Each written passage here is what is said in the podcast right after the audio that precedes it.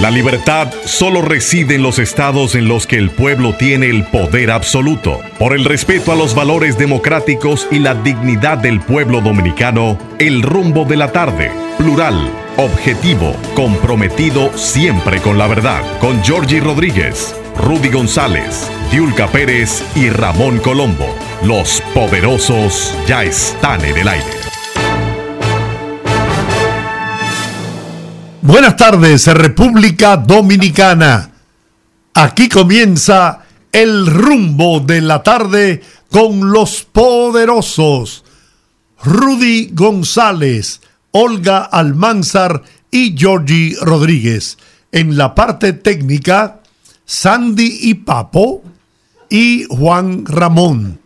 Estamos en Rumba 98.5 FM en la capital dominicana y Premium 101.1 FM en Santiago, la ciudad corazón para toda la región del Cibao. Y tenemos una sorpresa. Una sorpresota tenemos hoy. La verdad que sí, buenas tardes a toda la audiencia del rumbo de la tarde.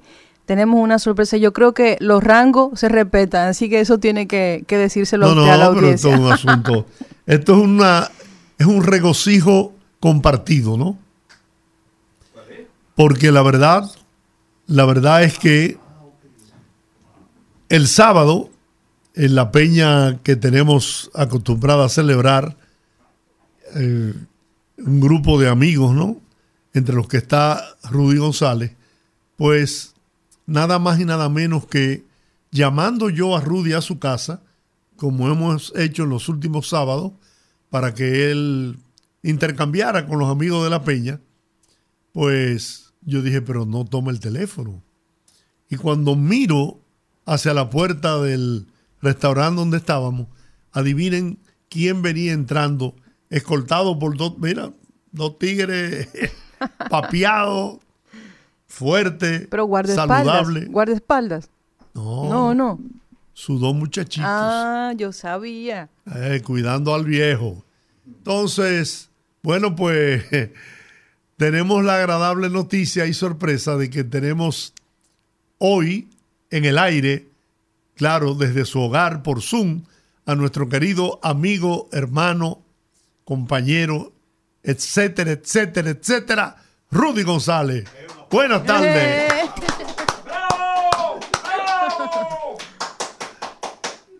No, no estamos escuchando a don Rudy todavía, ¿eh? Ah, bueno, yo, lo estoy viendo aquí. Yo, pero no lo escuchamos, don Rudy. Encienda su micrófono. ¿Me está escuchando Ahora sí, muy bien. Bienvenido. Gracias, gracias, gracias. Me sacan lágrimas.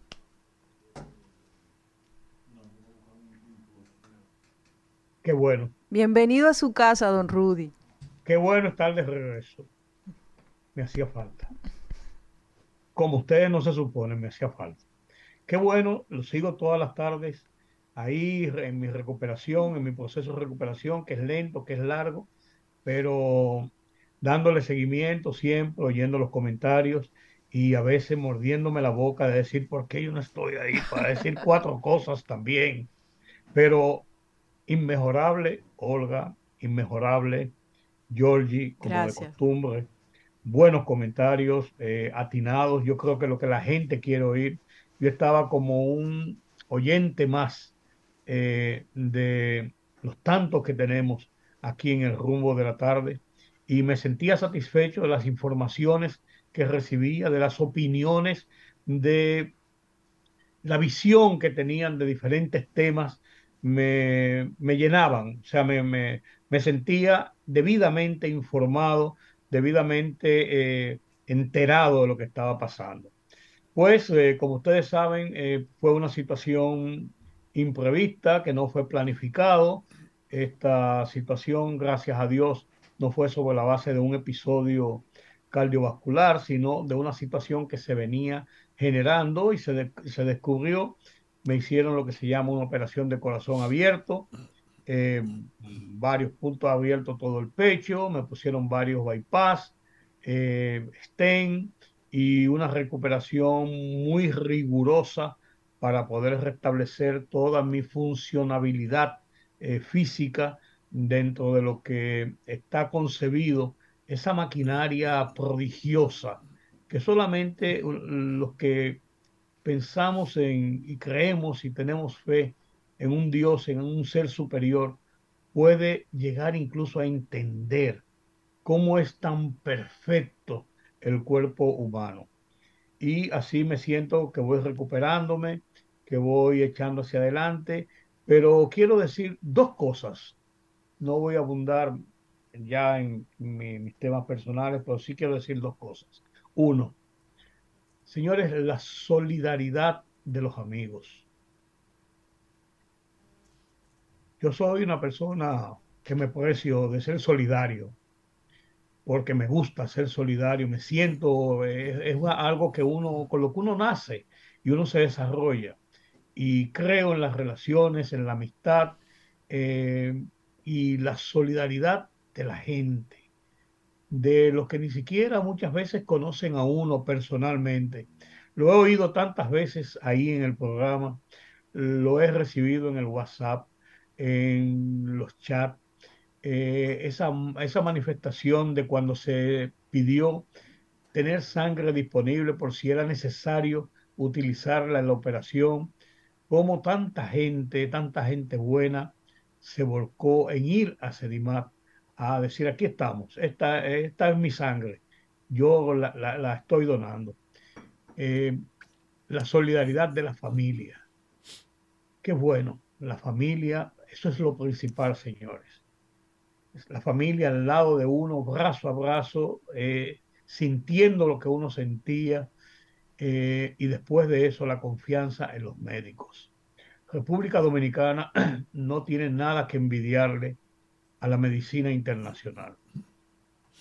Claro, la tecnología, los avances, eh, una serie de condiciones hacen que muchos hospitales fuera del país, muchos médicos, muchas eh, formas de tratamientos sean, pudieran ser más eficaces, pudieran ser más, pudieran ser mejor, pudieran ser más positivos, a decirlo así pero la medicina que tenemos en República Dominicana no tiene nada que envidiarle. Ese equipo de cardiólogos, cirujanos cardiólogos de Sedimat, encabezado por el doctor Irribarren, un venezolano aplatanado en República Dominicana, un verdadero profesional, Jochi Herrera, que es el director de la unidad de cardiología, el doctor eh, Baez, el doctor Julián eh, eh, el, doctor, eh,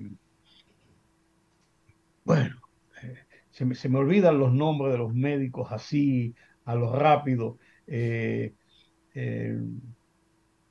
Los médicos de Sedimat en sentido general, el doctor Franklin Peña, que fue quien detectó el problema que tenía en la unidad de chequeos ejecutivos porque esto ocurrió, señores, yo fui a hacerme mi chequeo rutinario anual. Mi chequeo lo que le dicen el chequeo ejecutivo. Sí, el chequeo ejecutivo. Sí, un chequeo que es ejecutivo, un chequeo que, porque es VIP, porque tiene ciertas, ciertas facilidades para hacerse un chequeo general, pues en ese chequeo ejecutivo, ahí se detectó lo que pasó, lo que pasaba, Georgie. Y no es un problema que se me ocurrió, que me, que se me, que me produjo. No, que tú no tenías síntomas siquiera. Nada, nada. Bueno, tú sabes como, como, el, día, el día a día. A mí nunca me dolió el pecho. Ellos me decían, ¿cómo es posible que usted no le haya dado un mareo? Nunca, no le haya pasado nada. Había una de las arterias que estaba bloqueada en un 99%, Jordi y amigos. Era un chorrito de sangre lo que pasaba por ahí hacia el corazón. O sea, Dios me protegió, creo. Me dio una oportunidad y aquí estoy. Bien merecida esa oportunidad, porque te falta mucho por aportarle a este país. Tu condición profesional, tu calidad humana, el, gran amigo que eres, solidario, que te identifica con las buenas causas, siempre lo has hecho. Y, la verdad que esa, esa, conducta tuya eh, contagia a cualquiera. Y te confieso que llegó un momento en el que, caramba, habíamos perdido ya a un amigo. Nosotros éramos un trío prácticamente. Orlando Gil, tú y yo. Y perdimos a Orlando, que era un hermano también nuestro. Y yo te confieso, querido amigo y hermano, que en un momento me, me, convertí en, en, una persona temerosa, que, que no, soy muy, no soy dado a eso. Yo siempre he tenido eh, una, una, política de, de actuar con, con, seguridad, de que las cosas van a salir bien, de que Dios está con nosotros. Sin embargo, nunca te lo dije porque era crearte una, una ansiedad innecesaria, pero sí me preocupé. Yo digo, caramba, pero ¿y qué le está pasando al grupo nuestro? Pero lo, lo hablé con mi esposa que es cristiana y se congrega en la Iglesia Bautista Internacional, me dijo, Rudy está en las manos de Dios y, y Rudy saldrá victorioso de esa prueba, porque es una prueba, pero él, él superará eso, no tenga duda. Y nuestras oraciones en la iglesia están con él y bueno, pues ahí está Rudy González dispuesto a dar sus pataditas, todavía no patadas, pero sí pataditas.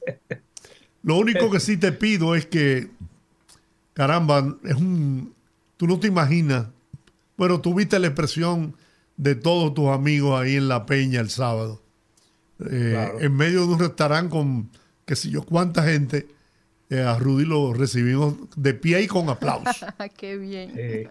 y, y, ese mismo sentimiento lo tiene Olga. Y, lo tienen aquí eh, Juan Ramón, Sandy y además de eso Valentín Medrano que está aquí eh, con nosotros, que cuando se enteró que tú ibas a estar en Zoom, pues se ha quedado aquí sentado.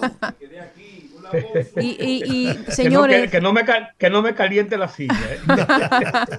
es impresionante la cantidad de gente que se mantuvo a día, día a día aquí en, en, RCC, en los otros programas hermanos de las otras emisoras que, que funcionan en RCC. Me acaba de escribir Servio Tulio Castaños que le dice que le manda un fuerte abrazo, le manda un fuerte abrazo a don Rudy y también Ricardo, el, el señor Ricardo de Interior y Policía, todos los días. Estuvieron conmigo increíble. y Julio día por día me preguntaba a primera hora, ¿cómo amaneciste hoy? Ánimo. Sí, señor. Bueno, ayer domingo en la iglesia que, fui a acompañar a, a mi señora, el culto de la mañana temprano, pues Marcos, que es tu amigo de oh, mucho tiempo. Marco Martínez, claro. Me dijo, dámele un abrazo, dile que aquí en esta iglesia hemos orado por él. Eh, es más, yo llegué un momento a pensar que Dios podía estar cansado de lo mucho que le pedimos y por su salud y, y ahora por su recuperación. Lo que pasa es que Dios nunca se cansa. que le llenamos, le llenamos el disco duro allá arriba. ¿eh? Bueno, vamos a dejar que tú inicies con eso, un comentario. Eso me satisface y, solamente quería decirle gracias. Gracias amigos y yo espero eh, que esto sirva de experiencia para muchos. Traten de hacerse sus revisiones periódicas de salud. Uno cree que está bien y a lo mejor no está bien y por más fuerte que uno sea, yo pensé en un momento que yo era Superman y se me olvidó que Superman está en Metrópolis y que Metrópolis no existe. Se me olvidó eso. Háganse sus chequeos. Bueno, vamos al bollo. Vamos, arriba. Mira, yo creo que hay varios temas que son interesantes en, los últimos días. Y como yo he hablado poco en estos días, no, no, usted tiene hoy la anuencia nuestra. Hable por esa boca. Hay, un tema político que es necesario verlo dentro de las perspectivas de lo que está pasando, porque estamos de cara a un proceso electoral. Ya falta menos de un año para las elecciones generales, apenas menos de 90 días para las primarias y menos de nueve meses para las municipales. Pues es un tema que podemos analizar con un poquito más de detenimiento. Yo sí quiero eh, mencionar dos temas y rápido para que lo pongamos en contexto y uno de ellos es las barbaridades de la... Y tú sabes, Georgie, que yo y Olga y amigos que yo he sido muy duro, muy duro muchas veces en mis comentarios, eh, sobre lo que es la labor de los maestros y de los médicos. En este caso, en el tema de los maestros, en el tema de los maestros, no de los maestros, sino del gremio de los maestros. Vamos a ser claros, porque muchos maestros son personas consagradas a enseñar, consagradas a, educar realmente, a hacer la extensión que es la escuela del hogar. Eh, lo que están haciendo los maestros es desbordado, es desbordado. No, no, no, no, uno no puede sentirse cómodo cuando ve casi al terminar un año lectivo, que faltan apenas un mes para terminar el año lectivo, hacer paralizaciones de labores en demanda, yo no digo que no sean justas, que no sean necesarias, que no esté dentro de lo que, de, lo que un gremio tiene que hacer, de tener mejores eh, posibilidades de vida, mejores salarios, mejores condiciones para sus afiliados. Pero no dejen a los muchachos sin clases en las escuelas, por Dios. Eso es un abuso. Pero a mí me cuadra la cabeza todavía más en la tarde de hoy, cuando viendo los periódicos, veo unas declaraciones del ministro de Educación, amigo mío de muchos años, Ángel Hernández, quien cuando yo era director del periódico Última Hora, escribía con nosotros una página y después dos páginas y hasta tres páginas sobre temas educativos en, el, en la edición sabatina de última hora. Y nos hablábamos mucho, una persona que yo encuentro con una formación recia y una buena formación para la educación, pero emitió unas declaraciones hoy que a mí me cuadran la cabeza. Y dice él textualmente que la educación en República Dominicana está estancada, que no avanza, que está anquilosada. Y si lo dice en ese término de que está estancada y nosotros estamos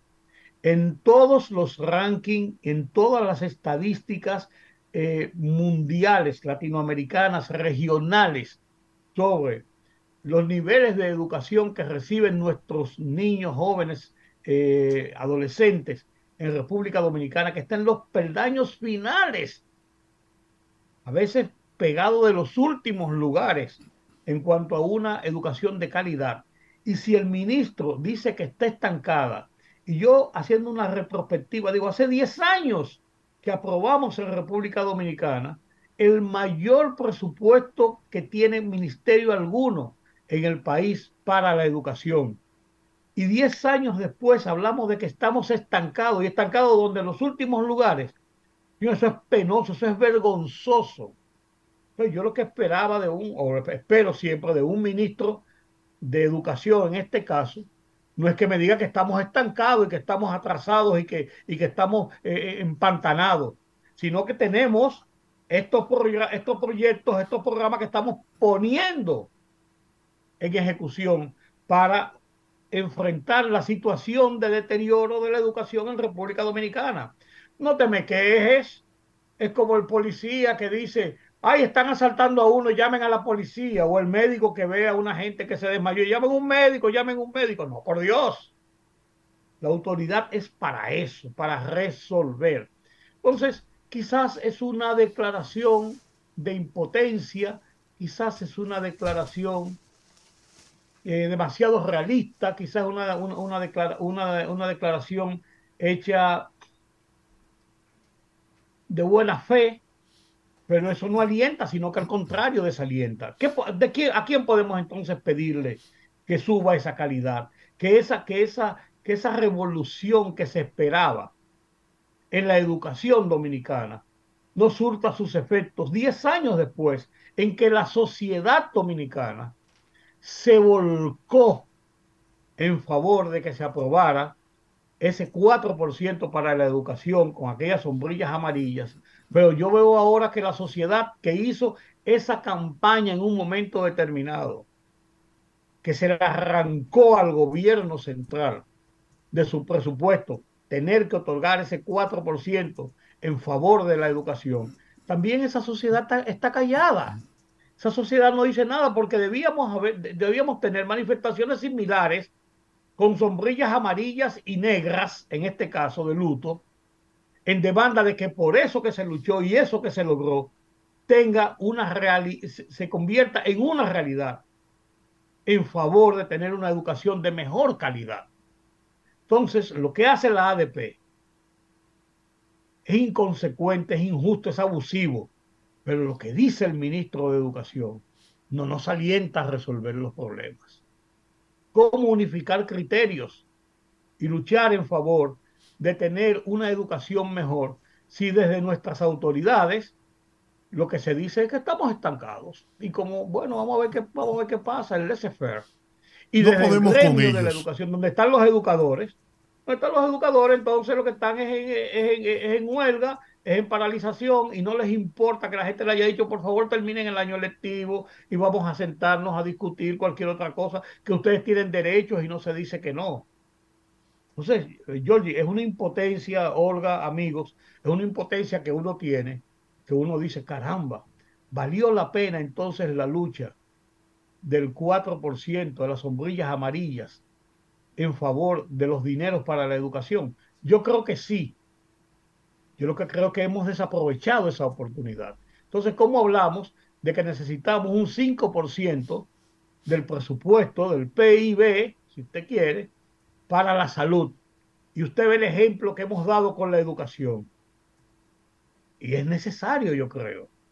Pero, caramba, uno a, veces se resiste a formar parte de estas luchas. Mira, eh, acertado por demás eh, tu análisis, tu comentario. Y te quiero decir algo. Aquí se argumentó, incluso Leonel Fernández, el que no era necesario más recursos para mejorar la calidad de la educación en el país, con lo que yo no estaba de acuerdo. Porque si queremos tener una educación fuerte, avanzada, que prepare al ser humano para con las herramientas necesarias para enfrentar la vida y construir un futuro, la educación hay que invertir en la educación. Lo que pasa es que ese 4% se invirtió en sus inicios en qué? En comprar solares, incluso en lugares donde eran eh, prácticamente fangosos, que no se podía levantar ni una casita de, madera, por la prisa de, gastar el dinero, de invertir el dinero en construcción de aulas. Importante porque no estoy eh, descalificando el hecho de que se construyeran las aulas, eran necesarias y nuevos planteles escolares, pero con una metodología, una, una organización que llevara a la eficiencia en esa construcción. Pero bueno, ¿qué se hizo? Incrementar el salario de los maestros. Aquí, si, si yo no me equivoco, los maestros y los médicos son los empleados públicos que tienen mejor remuneración. Correcto. No sé si me equivocaré. No es así. No, no, así, así. Entonces, pero ¿cuál ha sido la respuesta de, del material humano, de los maestros, eh? que, deben constituirse en, sacerdocios, en, llevar la enseñanza, la formación, la educación a los jóvenes y a los niños dominicanos? ¿Qué han hecho? lo que tú señalas. Cada día han paralizado las clases cada vez que les vienen ganas. Nadie puede con ello, a pesar de que en el Pacto por la Educación firmaron un compromiso de no interrumpir la docencia bajo ninguna circunstancia. Hay otros métodos para, para protestar. Yo no me sentiría mal, al contrario. Tú lo sabes que yo he sido un defensor de los médicos y los maestros, pero están llegando a niveles que se, se convierten en indefendibles. Se convierten en indefendibles, porque como tú le dices a la gente que los profesores, los maestros, están dañando la vida de sus hijos, porque le están dañando, están evitando que esos niños y esos jóvenes adolescentes puedan formarse, educarse prepararse para el futuro. Ese es el ejemplo que le pueden dar. Eso, ¿Con qué moral esos maestros pueden quemar incluso a un estudiante? ¿Con qué moral? Y te voy a decir, ¿eh? es la ADP está provocando, está provocando a la gente, a eso que tú llamas que debía haber una marcha verde, una eh, eh, marcha amarilla, no sé, pero está provocando y te voy a decir por qué. Por ejemplo, el periódico Hoy señala en sus páginas las prioridades de la ADP van en contra de la nación dominicana. El periódico El Día, en un editorial, apunta, ha llegado el momento de mirar al maestro y a su gremio. La ADP desde hace mucho se ha constituido en una gran retranca para el anhelo de que la República Dominicana tenga una educación de calidad. Ese gremio ha perdido el rumbo, ha dejado de ser aliado de un país que se lanzó a las calles a reclamar mayor inversión para mejorar su sistema educativo. Pero voy más lejos. El periódico El Día comenta algo igual. Los maestros no serán los servidores mejor remunerados, yo creo que sí, pero en rendimiento están entre los peores, al menos según los resultados. ¿De acuerdo? El presidente de la ADP no debe confundir el derecho a la protesta, que es legítima, con la interrupción de la docencia, que es dañina. Mientras que Diario Libre, en su reciente columna AM, dice, la ADP no trabaja por los estudiantes. Es un sindicato con capacidad económica sobrada y afiliación obligatoria de un sector de empleados públicos privilegiados que ha descubierto que nada ni nadie puede hacerles entrar en razón. Pero se levanta la voz también de la sociedad civil Acción Empresarial por la Educación, Educa, Educa, también levantó cara a los maestros. Les pidieron que respeten a los estudiantes y al convenio suscrito al respecto, de lo que yo hacía referencia. Si bien las demandas de los maestros pueden ser legítimas, resulta desatinado interrumpir la docencia como método de lucha. La petición no puede ser más sensata y ajustada a las exigencias del aprendizaje en las escuelas, algo que tiene sin cuidado al alborotado gremio magisterial. Estos merecidos reproches se quedan cortos respecto a la queja sin precedentes de un colectivo de dolientes. La Federación Nacional de Asociaciones de Padres madres, tutores y amigos de la escuela. Rechazo los constantes paros que realiza la ADP por entender que van en contra de la educación de nuestros hijos y los califican de absurdos y abusivos. Se está levantando la opinión pública nacional y, e incluso el sábado frente al local de la ADP en la Cervantes, se produjo una protesta en donde leí, alcancé a leer uno de los cartelones que decía, Hidalgo, no politices la educación. Y yo no estoy cuestionando que Hidalgo sea, como lo es, dirigente del Partido de la Liberación Dominicana. yo creo que eso no lo descalifica para ocupar la posición en el, al frente de, la ADP. Lo que sí lo descalifica es la, la, conducta que ha exhibido y el querer utilizar el gremio de los maestros para hacer política partidaria electoral. Eso sí lo, lo descalifica.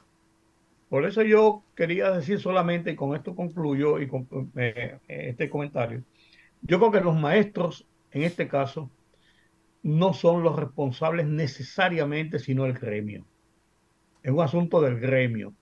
Pero los maestros tiene que llegar el momento, y yo creo que está llegando el momento, en que ellos se sobrepongan a esas acciones del gremio y le pasen por encima al gremio en favor de cumplir con el deber sagrado que asumieron de enseñar, de educar, de guiar a un país para que sea un país con mejores oportunidades, comenzando por sus niños, adolescentes y jóvenes. Vamos a la pausa, regresamos en breve con más en el rumbo de la tarde. Fogarate en la radio con Ramón Colombo. Se titula Gran Consenso Nacional. En cada pueblo, grande o pequeño, desde Cabo Engaño hasta Montecristi y desde Las Galeras hasta Pedernales, en cada barrio, desde la casa hasta el colmado más cercano y desde el colmado hasta el tigueraje más lejano, desde el joven que no cree en esta democracia hasta el viejo que ha dejado de creerla, desde un Vicini que se la pasa contando pesos y centavos hasta un José Pérez que nunca ha contado nada, desde quien ya llegó hasta quien va pasando, hombres y mujeres votantes, de derecha y de izquierda, nunca se había dado un consenso nacional tan unánime que se expresa con una frase única e invariable. Abel se jodió. Fogarate en la radio con Ramón Colombo. El rumbo de la tarde, el rumbo de la tarde, el rumbo de la tarde. Bueno, estamos de regreso en el rumbo de la tarde. Rudy González, Olga Almanzar, Georgie Rodríguez. Y ahora vamos a conversar con una figura de la política nacional que no, no le tiembla el pulso. Llama al pan pan y al café Indubán. Vinicio Castillo Semán está con nosotros. Es un grato placer poder contar con amigos como Vinicito eh, y además de eso tener el privilegio de contar con sus opiniones. Buenas tardes, Vinicio.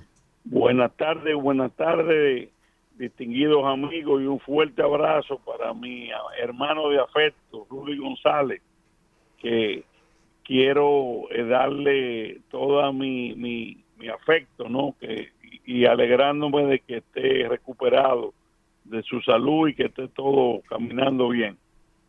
Perfecto. Ahí te veo eh, los lunes y miércoles en un nuevo programa en el rol de comentarista en la televisión, en Teleimpacto. Yo te sigo, yo te sigo. Bueno, yo lo que pasa es que yo tuve unos profesores muy buenos que me, que me enseñaron, que me- yo di mis primeros pasos. Indiscreto, indiscreto. Le, le voy a dejar a Rudy el privilegio de, porque está retornando hoy vía Zoom al programa Ah. qué bien. después de unas eh, merecidas vacaciones. Qué bien, qué bien, qué bien. Me alegro muchísimo, Vinicio. hermano. Eh, el tema, el tema político está tomando cada vez más, eh, más fuerza. Y eh, una, de la- una, de la- una de las situaciones que, está, que, que se está viendo es cómo la Junta Central Electoral, haciendo uso de sus facultades como organismo organizador de los comicios, eh, ha planteado un tema que fue protestado por una gran cantidad de partidos y la Junta revirtió en parte su, su decisión inicial para acomodar, diría yo, acotejar, acomodar y dar tranquilidad y complacencia a los partidos que mostraron alguna suerte de inconformidad o preocupación por la resolución eh, relativa a las reservas de las candidaturas. Pero yo voy más allá de ese episodio y digo, la actitud de la Junta hace que los partidos del sistema tengan una confianza renovada en este caso de que pueden dirimir diferencias y de que pueden eh, acudir a resolver situaciones, lo que en muchas ocasiones anteriores no era similar, sino que se quedaba en la voluntad propia de la Junta o la interpretación de que era para el beneficio de determinados partidos?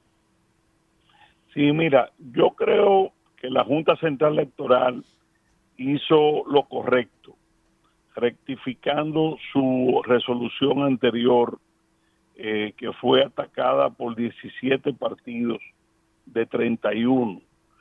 Eh, aquí hay dos aspectos a resaltar. Uno, que es el del sentido común eh, más elemental.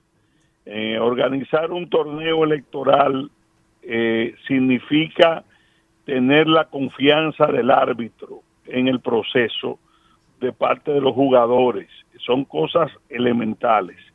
Tú no puedes organizar un, certamen electoral con 17 de 31 jugadores cuestionando el árbitro, porque eso iba a llevar al país a una crisis política peligrosísima en momentos muy difíciles eh, de, de, crisis mundial y de situaciones que iban a crear realmente un trauma de nuevo que este país no se lo merece. Por lo tanto, en ese aspecto, la Junta actuó con prudencia y desactivó una crisis política en cierne que estaba ya en curso. Desde el punto de vista legal y constitucional también hizo lo correcto. La Junta no acomodó los partidos, la Junta se acomodó a la ley, porque en toda la historia democrática de esta nación, nunca después de la muerte de Trujillo hasta la fecha, eh, ha habido restricciones a los partidos para pactar alianzas y coaliciones. La Junta, incluso la última ley orgánica electoral, que es reciente de este año, establece con meridiana claridad de que los partidos tienen eh, posibilidad de aliarse de forma total o parcial, como así lo entiendan, porque es un derecho constitucional de autogobierno. Lo que la Junta hizo fue decir en su resolución o aclarar, como ellos plantean, que la reserva del 20% de que ellos dictaminaron no se refiere a las alianzas o a restringir las, alianzas porque no podrían. Porque incluso si hay una contradicción entre la ley orgánica electoral del 2023 con lo que decía o dice el artículo 58 de la ley de partido, pues prevalece la posterior, en este caso la, la que se aprobó este año. Y eh, obviamente las reservas quedaron, el del 20%, para aquellos partidos que eh, vayan, las direcciones puedan solamente reservarse el 20%, el resto llevarlo a asambleas o a convenciones respetando la democracia interna de los partidos. Es decir, la Junta deslindó claramente los campos de que su restricción es fundamentalmente para preservar la democracia interna de los partidos de las direcciones de esos partidos, pero jamás eso implica una restricción para las alianzas, que fue lo que disparó las alarmas y lo que provocó el avispero, popularmente, como se dice, con la Junta, que gracias a Dios ha sido desactivado. O, ahora mismo hay otro elemento eh, que es perturbador, que la Junta tiene que revisar, y eso es el conteo de votos. Eh, vi una una, una una acción de la fuerza del pueblo porque la junta dictaminó que no va a haber eh, un acta de en la un acta de escrutinio como manda la ley en las mesas electorales en los colegios sino un borrador de apoyo de conteo y eso obviamente es ilegal porque el acta eh, eh, llenar, el llenado físico de las actas eh, es insustituible. El escáner, que es el que ellos están disponiendo que cuente y transmita, nunca puede estar por encima de lo que es el acta básica llenada por los delegados. Porque si fallara en algún caso eh, los delegados de los partidos y los presidentes de, de las mesas. Porque Claro. si fallara cualquier problema tecnológico con los escáneres, queda el acta de escrutinio, que es la esencia de la, de la, del proceso electoral. No puede Y el primer, y el de borrador. cualquier, es el primer tramo de cualquier eh, eh, eh, queja. Claro, e- ese es el corazón de la voluntad popular. Tú no puedes ponerle a esa acta de escrutinio el nombre de borrador. Desde que tú dices borrador es algo que ya no tiene una fuerza legal, ¿entiendes? Y eso creo que la Junta tiene que eh, revisarlo. Y si hay algún problema de, de descuadre con las actas eh, llenadas físicamente, pues corregirse eh, en, en, la, en las máquinas, pero siempre teniendo como base la firma de, de las actas y el llenado. Y yo voy más lejos. Vinicio. Cuando Sí. tú hablas de borrador, estás hablando de algo provisional. Precario, claro, precario, precario. Imagínate tú, eso es sustituir las actas de escrutinio por un borrador de apoyo de conteo es una cosa que, que, primero nunca ha existido eso en este país y segundo eh, pondría muy frágil el proceso. Por lo tanto, yo creo que ellos tienen que revisar esa parte y yo creo que le conviene a todos los partidos que eso quede claro. ¿tú sabes? Claro, yo te leo siempre. Los Twitter tuyos son, bueno, tú tienes una legión de seguidores. Un gran honor, un gran honor, un gran honor Y, entre los y me seguidores. encantan tus análisis con relación a la posible, porque no se puede descartar nada en política, alianza o acuerdo electoral de la Fuerza del Pueblo con el PLD. Me gustaría que tú compartieras esa, ese análisis que hace con nuestra audiencia. Sí, mira, eso ya quedó descartado, ese, esa, ese, esa posibilidad, eh, porque evidentemente ya el candidato presidencial del PLD la descartó de manera enfática. Eh, lo que ah, pasó fue que había un grupo de dirigentes del PLD que evidentemente estaban eh, en una línea pro alianza con el doctor Leonel Fernández y la Fuerza del Pueblo. Eso eh, se estaba negociando entre batidores o tras batidores eh, y evidentemente que eso creó un problema que iba contra el candidato presidencial Abel Martínez. Yo he dicho y sostengo que el, el expresidente eh, Danilo Medina regresó al país a sofocar esa rebelión y a poner orden como jefe de ese partido político, eh, eh, poner orden en cuanto a que no iba a haber alianza con el doctor Leonel Fernández y con la Fuerza del Pueblo. Donde ustedes recordarán que yo eso lo dije hace meses. Aparte de que me opuse de que de parte de la Fuerza del Pueblo eh, existiera esa posibilidad, porque la considero antihistórica, siempre dije que Danilo Medina al final no se podía esperar que hiciera nada para fa- favorecer a la fuerza del pueblo o a Leonel Fernández. Y advertí de muy buena fe a los amigos de la fuerza del pueblo de que ellos estaban cayendo en un gancho creando esa expectativa, porque esa expectativa que se creó hace meses frenó el éxodo que se estaba produciendo de parte de dirigentes del PLD que estaban pasando a la fuerza del pueblo.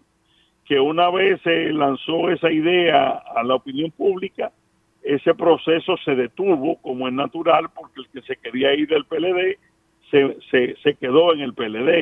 eh, Claro, porque esa vamos a expectativa. juntos al final, porque ¿para qué irnos? Exactamente. Y perdieron el timing, porque cuando explotó el caso Calamar, eh, que era un momento que Danilo salió también por un tema de salud para de cáncer que dijo que tenía, que era un momento de gran debilidad para el PLD, era el momento donde eh, la fuerza del pueblo podía favorecerse más de ese éxodo hacia allá.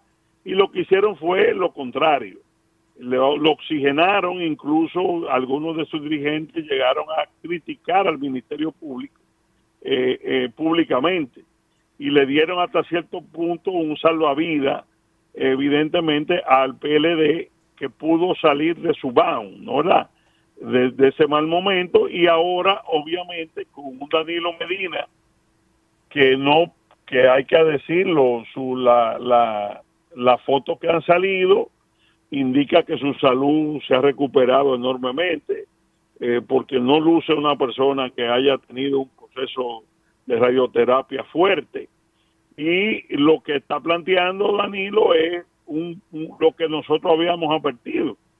Danilo va a trabajar 100% en meter o en tratar de meter la fuerza del pueblo en un tercer lugar en febrero y en, y en mayo, porque ellos estiman la estrategia del PLD es que si ellos le logran superar la votación morada en febrero a la fuerza del pueblo, eso va a debilitar mucho a ese partido, lo va a deprimir y que ellos pueden clasificar en una primera vuelta para hacer ellos lo que clasifiquen y enviar al doctor Leonel Fernández a un tercer lugar. Cuando yo dije eso hace dos meses, me cayeron arriba, me dijeron de todo, y yo simplemente estaba analizando lo que veía después de la curva. Hoy se ve más claro, incluso Francisco Javier, que es mi amigo de muchos años, hoy reiteró que con él no hay problema de que él va a trabajar por Abel Martínez, que va a trabajar por los candidatos municipales y congresionales, eh, y la famosa rebelión que algunos amigos estaban esperando que se produjera, yo estimo que no se va a producir porque es Danilo Medina directamente el que está eh, manillando ya directamente la estrategia del PLD. Y la estrategia del PLD es un tema de supervivencia. Ellos estiman que si quedan en tercer lugar, desaparecen, porque serán absorbidos por la fuerza del pueblo. Y van a hacer todo su esfuerzo, reitero, para quedar por encima de la fuerza del pueblo en febrero y en, y en, y en mayo.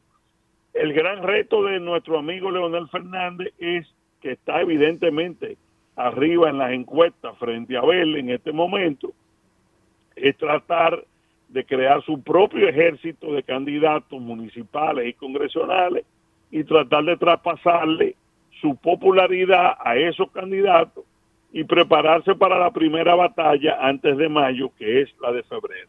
Eso es lo que en síntesis yo he estado planteando eh, y digo que hasta cierto modo el no haber alianza y que Leonel no haya tenido que sentarse con Danilo, creo que le ha convenido a Leonel Fernández, porque nosotros dijimos y reiteramos que si este país veía a Leonel sentado con Danilo, eh, la- el presidente Fernández iba a sufrir mucho en su imagen electoral e histórica. Es decir, que esa parte ha sido buena. La parte mala para la fuerza del pueblo es que perdió tiempo y, en vez de mantener el éxodo que había del PLD allá, lo frenó en base a una expectativa de una alianza fallida, como ya hoy se comprueba. Yo he dicho eh, en la misma línea de pensamiento tuya que una alianza de Leonel Fernández y el PLD perjudicaba al PLD porque, en un sentido, porque Leonel tenía un liderazgo sólido diferente al de Danilo, que su liderazgo se fundamentó cuando estuvo al frente del gobierno. Y perjudicaba a Leonel Fernández porque Leonel iba a tener que arrastrar con el lastre de todas esas Correcto. inconductas que habían eh, cometido altos dirigentes del PLD. Iba a tener que Correcto. sentarse en la misma mesa a negociar con esa gente. Y al Así final, mismo y al final, eso iba a redundar en beneficio de Luis Abinader. Así mismo es, así mismo, como tú lo dices, ese era el juicio que yo dije hace dos meses, todo eso que tú has dicho. Pues, obviamente había una hipersensibilidad, me cayeron arriba, incluso algunos plantearon que era que yo tenía un pacto con Luis, Sí. que yo lo que estaba era boicoteando y en realidad yo estaba dando mi visión honestamente y de manera eh, libre como siempre lo hago, sin importar eh, lo que piense el, el chantaje de otros que quieren acallar esas voces. yo, eh, yo escribí un artículo hoy en el listín donde eh, digo que los vinchos tenían razón nuevamente, porque mi padre se lo dijo al doctor Leonel Fernández. El gran riesgo que usted está corriendo con esta expectativa de, de alianza es que en un momento dado Danilo va a salir y el PLD que, no, que rechaza esa alianza y el riesgo que usted corre es que se crea en la población que usted está desairado, que usted era que andaba detrás de la alianza y ellos la rechazaron. Por eso el doctor Leonel Fernández el sábado de- eh, aclaró y dijo que él nunca había planteado una alianza con el, el PLD. Pero no es menos cierto que si eh, eh, había dirigentes que sí estaban en, en, en esa tratativa y al país hay que decirle la verdad. Había un grupo de dentro de la Fuerza del Pueblo que estaba eh, tras batidores eh, conversando sobre esa posibilidad. Vinicio, eh, no te robo más tiempo, pero no puedo dejarte ir sin escuchar tu análisis sobre la posición que ha adoptado la ADP con relación al sistema educativo dominicano. Mira, es muy penoso lo que está pasando con el 4%, un país con que tiene este problema de la educación como uno de sus principales problemas, eh, la, la falta de calidad de nuestra educación y tener un gremio de profesores que está en un proceso de boicot y de, huelga sin pensar en el país. Yo creo que ellos tienen derecho a reclamar todas sus reivindicaciones, eh, pero sin afectar el sistema y sin afectar la educación de los niños. Yo creo que esa es una de las tragedias mayor que tenemos, eh, un gremio que en busca de presionar al gobierno o a las autoridades de turno, no analiza el daño que se le está haciendo y el daño económico. Yo vi una cifra que el ministro de Educación planteó que se perdieron en, en los días de huelga y eso es escalofriante. Yo creo que, eh, y ahí hay mucho de política y de situaciones que yo creo que debemos de, de reflexionar como país y en el futuro ver qué es lo que se va a hacer con, con para mejorar y para delindar los campos. Una cosa son las reivindicaciones sociales de un, es un sector tan importante como los maestros, pero otra cosa es que esas luchas no pueden afectar la educación de nuestros niños y adolescentes. Bien, bueno, pues muchas gracias, Vinicio, como siempre, Bueno, por haber un compartido. abrazo a ti y a mi hermano Rudy y alegrándome mucho de tu recuperación y que todo haya salido bien. Aunque tú no me sientas cerca, siempre estoy pendiente de ti de que me dijeron que había ese ese problema. Yo lo sé, uh, uh, yo lo sé y vi tu mensaje que me enviaste, claro que sí. yo, Gracias. yo hasta te quería hasta te quería sacar para Estados Unidos y tú no lo sabías sin hablar contigo. Sí, que hablé. Bueno, para eso son los amigos. Un, abrazo, Vinicio, y gracias. Adelante, ya tú sabes. Bien. Bueno, señores, vamos a la pausa después de este banquete que nos dimos con Vinicio Castillo Semán. El rumbo de la tarde, el rumbo de la tarde, el rumbo de la tarde, el rumbo de la tarde. Aquí estamos de nuevo, señor González, Rudy González de nuevo en el rumbo de la tarde, desde su estamos, casa, sí, pero es como si estuviera aquí en cabina. Bueno, ya la magia de la tecnología, además lo que nos enseñó la pandemia, Sí, es de que no hay distancia. nos graduamos ahí. y no hay distancia. Así es. Mira, eh, hay, hay un tema en lo que tenemos a nuestro próximo invitado, no sé si ya está en línea. Todavía. Eh, eso. Sí, hay un tema que tenemos que ver también con mucha preocupación y es el tema de lo relativo a la violencia que se está generando. Yo ahora que he estado mucho tiempo en la casa me da mucha mejor oportunidad de ver y repasar los noticiarios, las, las, las eh, informaciones que nos llegan tanto por la televisión como en la prensa escrita y a través de redes sociales incluso. Y la violencia que se está generando en muchos puntos del país eh, es escandalizadora. Escandalizante porque En una, en una encuesta que apareció hoy de la ABC, indica que la violencia está ya por encima de la situación de la economía, de la escasez, o sea, de la escasez no, de los altos precios de los alimentos que se ha mantenido por mucho tiempo como el primer renglón de preocupación de la gente en República Dominicana. Y es que, como hemos hablado en muchas ocasiones, hay picos y estamos aparentemente en uno de esos nuevos picos. Eh, tiroteos por aquí, tiroteos por allí, que entran dos tipos a un, a un, eh, se paran en la puerta de un colmadón y disparan y matan a una muchacha, se meten adentro y ejecutan dos. En Santiago, ni se diga, la violencia es terrible. Hoy asesinaron a un teniente de la Fuerza Aérea que estaba asignado al Palacio Nacional, miembro del, del CUSET. O sea, eh, estamos en una situación de mucha tensión y esto, esto eh, atenta contra todos los esfuerzos por eh, avanzar en los, en los, programas de desarrollo del país. La violencia eh, es terrible. Lo que está pasando en los barrios, nueva vez, hay un descontrol total de la autoridad. se determina que en Guachupita hay, mataron dos y eso, entonces mandan un operativo y, y van los SWAT, los helicópteros, vienen los Navy SEALs y hacen un operativo y se pasan dos semanas ahí. Y agarran un montón de gente presa y después lo depuran y lo sueltan.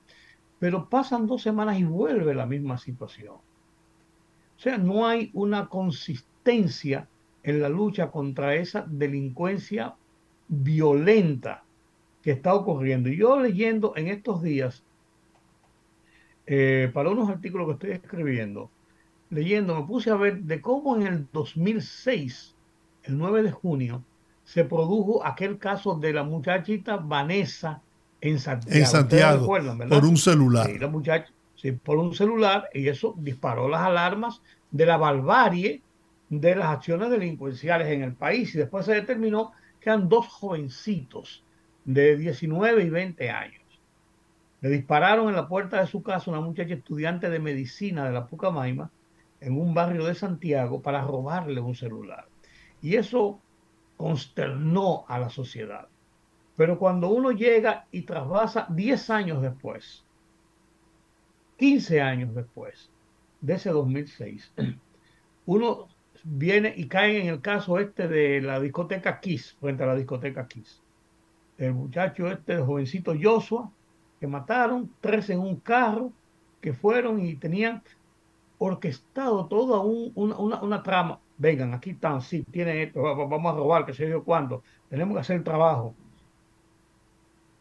Le pasa revista al tema muchachitos de 19, 20, 21, 22 años, con pistolas, con el menor respeto de la vida, henchidos de violencia.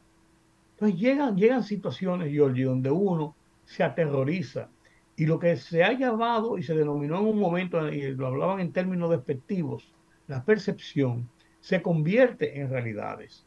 Porque ¿cuál es la percepción?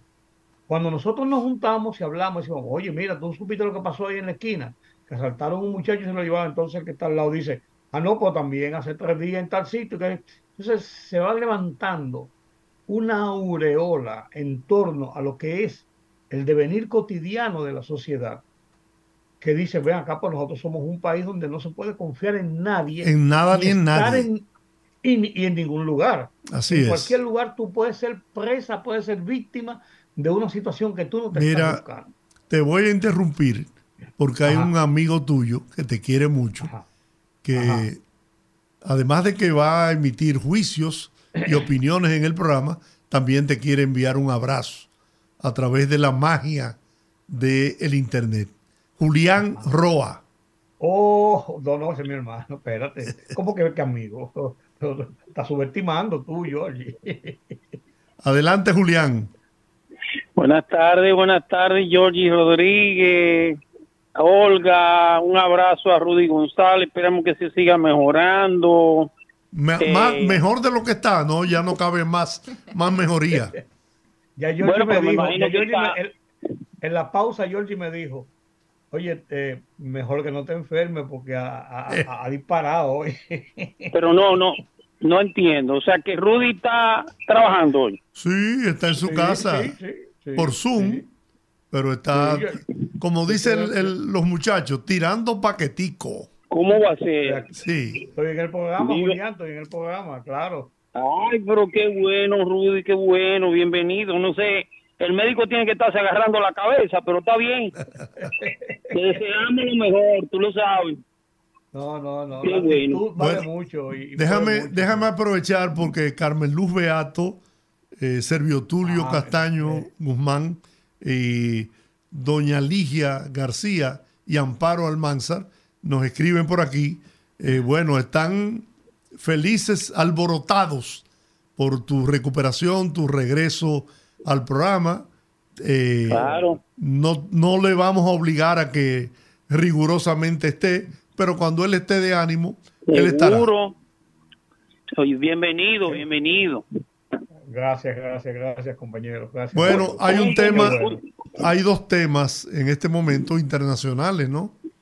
Que es, eh, bueno, el presidente de Turquía, Sí, Erdogan, ganó las elecciones y, y gobernará por cinco años más. Ya tiene 20. así es. Y la catástrofe que experimentó el PSOE, el Partido Socialista Obrero Español, en las elecciones eh, recién pasadas en España. Mira, dos cosas. Eh, y tiene que ver una cosa con la otra. Hoy, se, el día de ayer, se cumplían, eh, en el día de ayer fue tomado Turquía, lo que era Constantinopla, el, el Imperio de Oriente romano, por parte del Imperio Otomano. Los árabes entraron, los musulmanes entraron a Turquía en 1458 aproximadamente. Significa que casi desde esa fecha, lo que, por eso es que ustedes los turcos, Giorgi Rodríguez, le Yo, dicen yo no soy turco, yo soy árabe, palestino por demás. el imperio, el imperio otomano ocupaba prácticamente toda esa zona del Medio Oriente hasta la Primera Guerra Mundial. Por eso cuando ustedes vienen en 1911 en el gobierno de Mon, vienen con pasaporte turco. Así es. Eh, pero lo importante de esto, y menciono el tema histórico, porque desde Turquía tiene una tradición islámica. Aunque es un país con mirada hacia Occidente, es la entrada entre Asia y Europa, es lo que se llama la entrada del Bósforo. Lo cierto es que su tradición es toda una tradición islámica. Entonces, Tayyip Erdogan, hay que decirlo, que fue alcalde de la ciudad de Ankara, de la capital de Turquía, que luego fue primer ministro y que del 2015 es sencillamente el que manda en toda Turquía, se comprometió con el mundo árabe, sobre todo con, con los con los de creencia islámica, se comprometió con la población de que iba a girar hacia el islamismo. Iba, aunque Turquía es un país que tiene una tradición eh, en términos del Estado no religiosa, la verdad es que parte de su planteamiento al pueblo era de que iba a tratar. ¿Me escuchan? Sí, sí. Sí, sí, sí. que iba a llevar al pueblo árabe hacia el Islam. Y tú entenderás que en la mayoría de la población turca, independientemente de su condición política, eso calaba mucho. Yo no diría que él ganó las elecciones, la perdió la izquierda turca. La izquierda turca mantuvo más o menos el mismo discurso que mantiene la izquierda en este periodo. Hablar de derechos de minoría, respetar derechos de los homosexuales, eh, temas de aborto y esas cosas. Y para la, la sociedad turca eso prácticamente es casi inaceptable. Nadie Claro, niega claro. que en el Islam la mujer tiene un papel muy muy inferior al papel que puede jugar el hombre. O sea que yo diría que parte del discurso de la oposición, que hay un, un hastío y un cansancio del de los gobiernos de Erdogan que son extremadamente eh, autoritarios. Lo cierto es que ante la la amenaza de volver a ver un, un, un gobierno laico más cercano hacia Occidente llevó al pueblo turco a votar de nuevo. Era como el mal necesario, era como lo, el pueblo lo vio como un mal necesario, en pocas palabras. Va a su quinto periodo, tú entenderás, cinco años más, y con posibilidad de seguir gobernando innegablemente. El otro caso que tú planteas es el de España, la, el decalabro del, del PSOE en España y el, la, la, la victoria fundamentalmente más que del el Partido Popular del de Vox, que es una agrupación de derecha, que innegablemente anteriormente era una especie de amenaza, pero ya es una realidad. España ha girado hacia la derecha. Y este joven, hay que decirlo que es extremadamente osado, el presidente actual, eh, Pedro Sánchez. ha logrado, logró algunas eh, piruetas que hace un tiempo le salieron bien. Yo no sé, no sé si tú recuerdas la moción de censura que le hizo al gobierno, se le hizo al gobierno de Mariano Rajoy, ¿eh? que fue en el Claro. 2008 Claro. pues en el 2018, perdón, Pedro Sánchez, que era el, el líder del PSOE de aquel entonces, pues como era normal, como España tiene un régimen parlamentario, el Parlamento español escoge al presidente. Acuérdate que el presidente es un diputado más, ¿eh? Y como el presidente es un diputado más, lo escoge el Parlamento. Significa que, que aquella vez Pedro Sánchez entendía que si podía adelantar esa decisión, iba a, a conseguir el, la mala imagen en aquel entonces, no se iba a descalabrar tanto el PSOE y, y él iba a poder ese voto de censura convertirlo en, en, favor de él, como de hecho lo logró. En este caso intenta hacer lo mismo, hubo un descalabro del PSOE fundamentalmente y sobre todo de Podemos, que es un, una agrupación de izquierda que era la gran la gran sorpresa y la gran el gran descubrimiento de España y al final terminó si- desinflándose. Significa que, innegablemente, aunque tú no lo, creas, George, España tiene 8.300 municipios. Sí. ¿Tú estás yendo la cantidad? Sí. España tiene municipios con 12 personas, ¿tú sabías? 12 personas. De hecho, se toma como, como parámetro para las elecciones porque todos salen a votar casi a la misma hora. Tú apenas en minutos puedes saber qué partido ganó en esos municipios.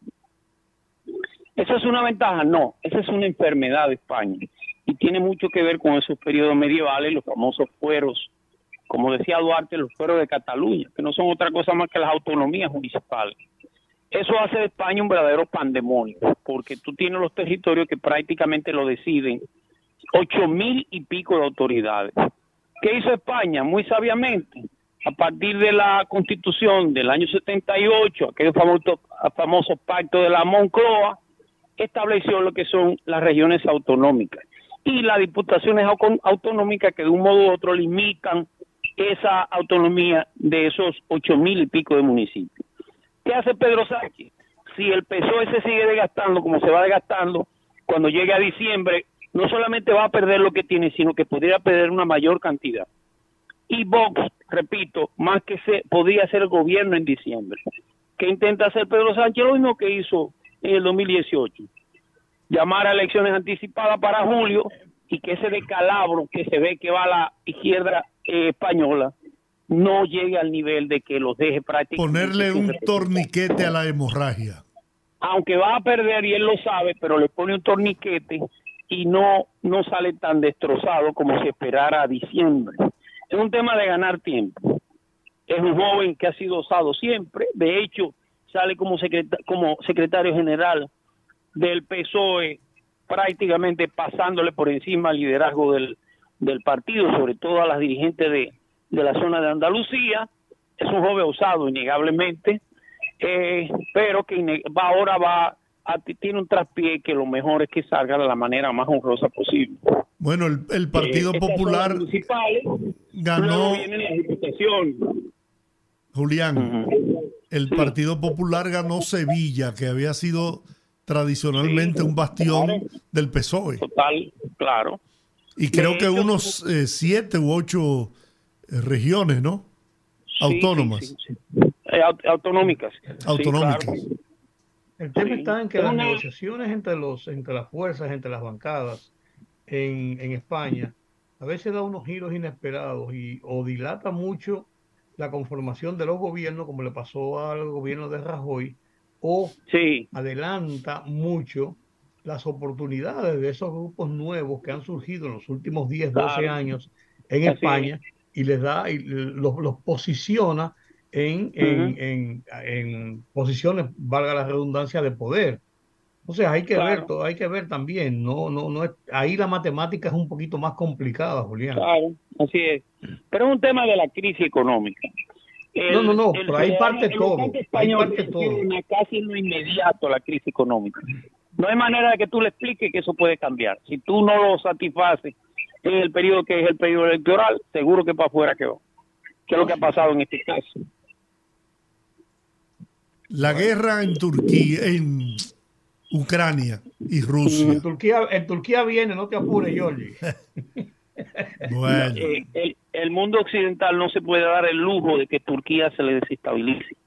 Eh, Eh, que Turquía terminara apoyando uno de los grupos extremistas musulmanes no es la mejor decisión para, para Occidente. Entonces, claro. eh, Erdogan definitivamente le garantiza, con cierto tipo de temeridades, pero le garantiza a Occidente que eso no suceda.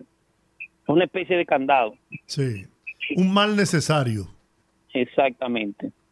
Es el, el dictador de Occidente, pero es su dictador. sí, así es. Bueno, y, y la guerra de Ucrania y, y, y Rusia. Bueno, es una guerra de desgaste, es una guerra, de hecho, ni ha avanzado uno ni ha avanzado el otro, hay que decirlo. Eh, Rusia entendía que eso era un asunto de meses, ya llevamos año y pico, llevamos alrededor de 14 meses ya. Y la guerra, más que haber avanzado, se, se encuentra totalmente estancada, esa es la verdad. De hecho, y por supuesto no es contra Rusia, recuérdate que los ucraninos tienen tanques Leopard alemán, tiene F-16 americano, tiene misiles eh, Shadow ingleses, tienen las armas del mundo. Porque el mundo no se puede dar el lujo de que Moscú ganara esa guerra, esa es la verdad. No se puede dar ese lujo. Entonces va a hacer lo que sea necesario para que eso no suceda. Es un tema de desgaste que definitivamente ojalá nunca se salga de la madre, todo es posible.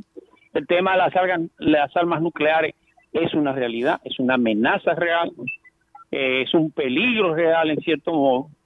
Eh, esperemos que eso termine como tiene que terminar, en una mesa de negociación. Y Putin, China pudo haber sido el gran mediador, pero su acercamiento tan, tan firme hacia Moscú prácticamente lo ha descalificado por esa función. sí, así es. Dime, dime algo, Julián. ¿Y acaso Putin no sabía que esa guerra no iba él a poderla ganar en dos, tres meses como él había dicho? Y que esto Si iba a no representar un golpe duro para la economía rusa. Si no lo hubiera echado ya no fuera eh, presidente ruso. Estaba obligado a hacerlo. Lo que él no ha sabido, subirse en el tigre era, lo, era la regla. Lo que no ha sabido es cómo se va a bajar. Pero es innegable que Occidente era una, en cierto modo, y tiene razón, una provocación de Occidente, la idea de, de la entrada de Ucrania, tanto a la OTAN como, como a la Unión Europea. Es un tema de supervivencia del poder. No estoy diciendo que fuera ético ni que fuera correcto, ni que no vulnerara ese principio de soberanía que es un principio universal, pero está obligado como, como, como potencia mundial a pelear, como se dice. La idea es ver cómo las negociaciones lo arriba, lo llevaban a un acuerdo. Todavía lo busco ese acuerdo, lo busca Moscú. Y Occidente quiere, podría buscarlo Ucrania, pero a Occidente le conviene que la guerra lleve mayor nivel de desgaste. Al final es insostenible para Moscú esa guerra. De hecho, no ha avanzado más. Las zonas que son ucranianas y que hoy forman parte del Donbass, del este de Ucrania, eh, están siendo atacadas por tropas ucranianas, intentando recuperar algunas de ellas, lo cual te indica que Moscú no ha avanzado en eso. Bueno, estamos edificados. Y, y sin de- viso, y sin viso de solución. Sí, así es, así es. Es un tema de, de geopolítica, es un tema de desgaste que tomará su tiempo, tomará su tiempo. Bueno, Julián, como siempre, un gran abrazo y Y nuestro yo, agradecimiento por ese aporte que en ocasiones nos hace. y yo feliz con Rudy de que esté bien. Voy de viaje y yo me voy, le, le adelanto que voy a, por cierto, voy a Turquía. Oh, Eh, me voy de viaje el sábado. Voy de viaje el sábado, voy a estar 21 días fuera, tengo un pequeño recorrido que hacer en Europa. Qué bien. Así que, Oye, pequeño recorrido, Georgie, 21 días. 21 ¿no? días. Sí, un pequeño recorrido. Te vas, espero poder pagar pagar la deuda cuando venga, pues ustedes entenderán que eso es- Aguajero. es viaje, como dicen. te vas en tu Pero jet con- personal. Cuento con los amigos, cuento con los amigos. Que si te vas en el jet personal, Julián. Bueno, un abrazo. Gracias, Julián. Igual. Bueno, Julián es un maestro en el tema internacional, digo, en todos los aspectos, Claro. pero maneja a la perfección el, el tema internacional. No hay dudas. No hay dudas. Hombre de este programa. Sí, sí. Hombre de este programa. Georgie, ¿tú crees que va a haber alianza entre el PLD y el y la Fuerza del Pueblo en, para las primarias? Aunque dicen que no. Uh, ¿Tú no crees que en algunos, tú no crees que en algunos puntos por ahí de con esos alcaldes y esos regidores y eso van a ver su truco de cámara? Yo creo que sí, que se va, pero, pero no va a ser una alianza eh, institucional. Va a ser una alianza de los dirigentes medios y de, y de base del PLD en algunos municipios con los dirigentes de la Fuerza del Pueblo. Ese Coyuntural, o sea, entendimiento buscando, buscando que no le pasen por arriba. que no le pasen el la- rodillo. sí, los candidatos de oficialistas. pero se va a producir, aunque se ha debilitado mucho el PLD con la renuncia de una cantidad de alcaldes que han pasado a cerrar filas en el Partido Revolucionario Moderno, que yo digo, yo digo sin que nadie se me ponga bravo, que no es más que una estrategia de todos esos alcaldes para poder preservar sus posiciones. Oh, claro, oh, claro. Ajá. No creo que Ellos- sean PRMistas de corazón. No, menos, ellos dicen, ajá, allá arriba se entienden y nosotros aquí abajo. Sí. Esa es una, Siempre le- pasa. una lección harto aprendida. Eso es así. Eso Pero, es así, pero yo es estoy, yo estoy de acuerdo con el análisis que hacía el señor Castillo de que si bien se puedan dar ciertas alianzas por un punto estratégico, sobre todo en lo que mencionaba don Giorgi, yo creo que ni le conviene al PLD una alianza con la fuerza del pueblo ni viceversa. Y yo creo que las razones son evidentes. Hablábamos el otro día de esa reorganización de fuerzas políticas que se está dando en el país.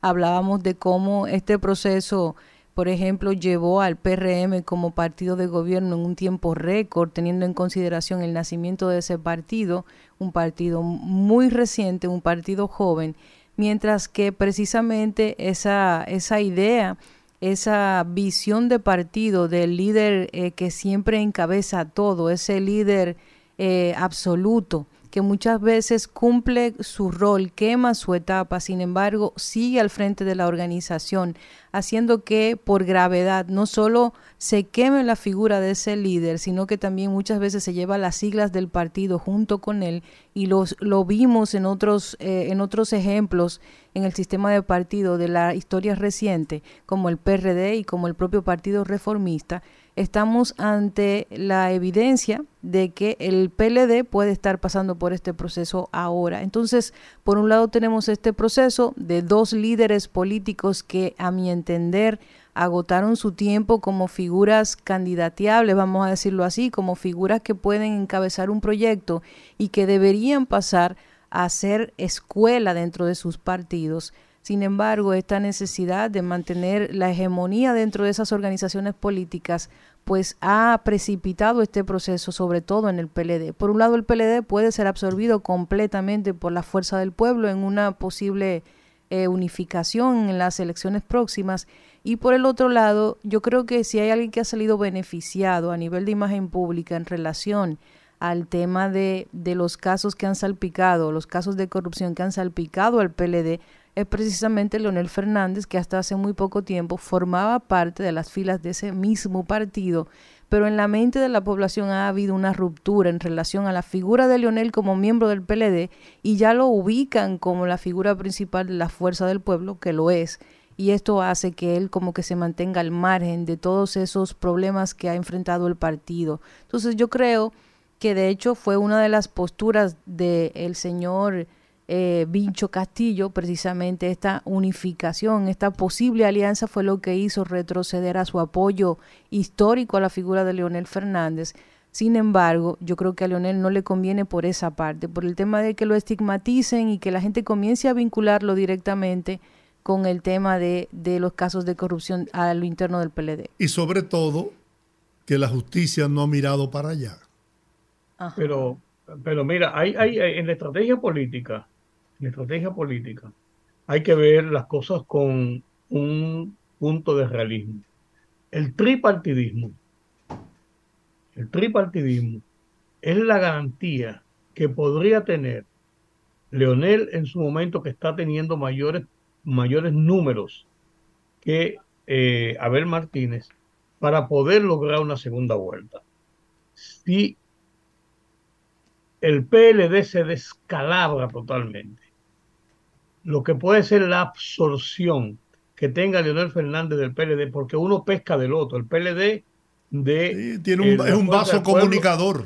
Y la fuerza del pueblo del PLD. Si se descalabra totalmente, le abren más las posibilidades de que haya una sola vuelta.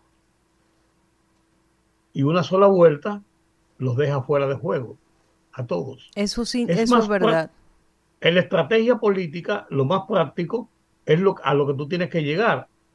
Ellos tienen que procurar en este momento, en este escenario que hay y que se perfila, es lograr una segunda vuelta. De lo contrario, si se van y polarizan las elecciones entre Leonel Fernández y Luis Abinader, con el descalabro total del PLD, le dejan mejores posibilidades a Luis Abinader de repostularse en una Tú, primera tú- vuelta. tú me tiraste esa huevita.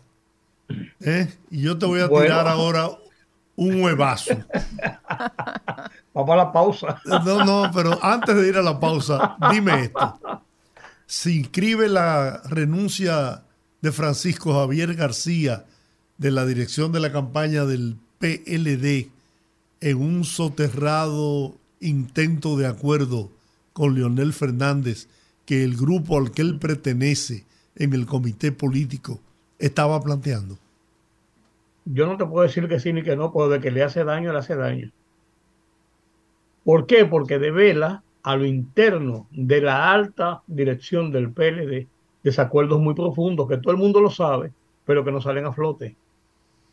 Acuérdate que Francisco Javier pertenece a un grupo exclusivo, que es la famosa OTAN, y otros grupos exclusivos, eh, donde eso le va a hacer mella. Porque eso de que Francisco diga ahora, no, no, no, no, no, eh, yo me fui, pero yo estoy de acuerdo, hay que votar por Abel. Por Dios, Sí. eh, eh, Abel de Caperucita. ¿Tú me entiendes? Y el de Caperucita Azul, porque el de la roja ya está muy gastado. Y el verde no lo conocemos ya. No. Bueno, amigos, vamos a la pausa. Regresamos en breve para que la gente hable y pueda hablar- conversar con Rudy también. ¿Cómo no? Conectando con la gente, que el pueblo hable en el rumbo de la tarde.